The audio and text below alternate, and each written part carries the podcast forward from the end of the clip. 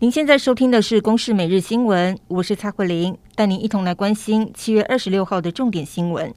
国内新冠病毒疫情今天是新增十例的本土确诊，个案分布以台北市四例最多，其次则是新北市和桃园市各三例。至于死亡个案是再度加零。疫情指挥中心则宣布，疫苗施打意愿登记系统第四轮预计从三十号开打，预估大约会有一百四十四万人陆续收到预约简讯。预约接种的时辰是到七月二十九号中午十二点截止。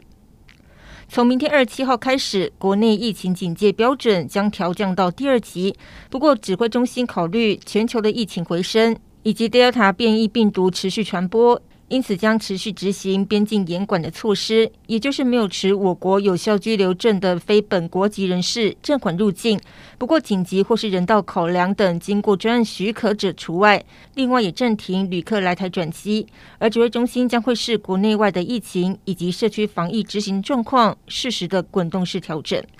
昨天，疫情指挥中心宣布开放新冠疫苗混打，不过实施时程还没有定案。指挥官陈时中强调，是在专家会议讨论之后，认同混打方向可以执行，不过仍需要在有限度的范围内来实施混打。未来还是要依据疫苗到货厂牌之间的状况，等到疫苗到货时间更稳定之后，才会公布混打的时程。而对于疫苗混打，多数的医师也都表示赞同。根据英国牛津大学研究，发现第一剂打 AZ，第二季打 BNT，比起两剂都打 AZ 中，血清的抗体效价。高出近十倍，不过也有医师建议，疫苗混打之后发烧的比例会增加，八十到九十岁老人家承受力不比年轻人，除非打 AZ 第一剂出现严重不良反应，否则高龄者不建议混打。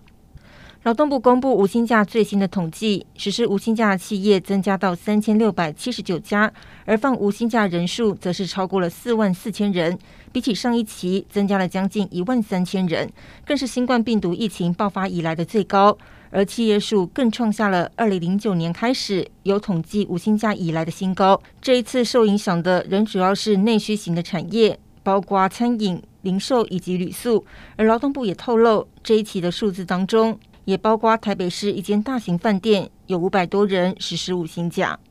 东京奥运赛事，我国代表团再传捷报，又夺下了一面奖牌。这是在射箭男子团体赛的项目，我国的汤志军、邓宇成以及魏均衡一路过关斩将，拼进了金牌战，碰上了劲敌韩国队。虽然最终是不敌对手落败，不过依旧为台湾拿下了一面银牌。我国代表团在羽球项目，世界球后戴资颖在女子单打小组赛拿下了二连胜，以直落二的成绩打败了越南选手阮翠玲，晋级八强之路可以说是十拿九稳。而在男子双打的项目，台湾的黄金男双王齐麟和李洋也是以直落二击退了英国的对手，取得冬奥的首胜。而下一站他们将会碰上印尼的球王组合，要争取晋级的门票。而台湾的另一组黄金搭档。桌球一哥和一姐林昀儒以及郑怡静将在今晚七点和法国组合来争夺桌球混双的铜牌。双方曾经在今年的世界桌球大赛卡达站的决赛当中交手过，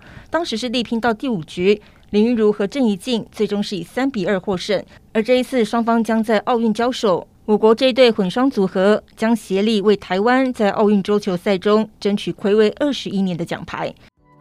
更多的新闻内容，请锁定今晚六点半的《公视晚间新闻》。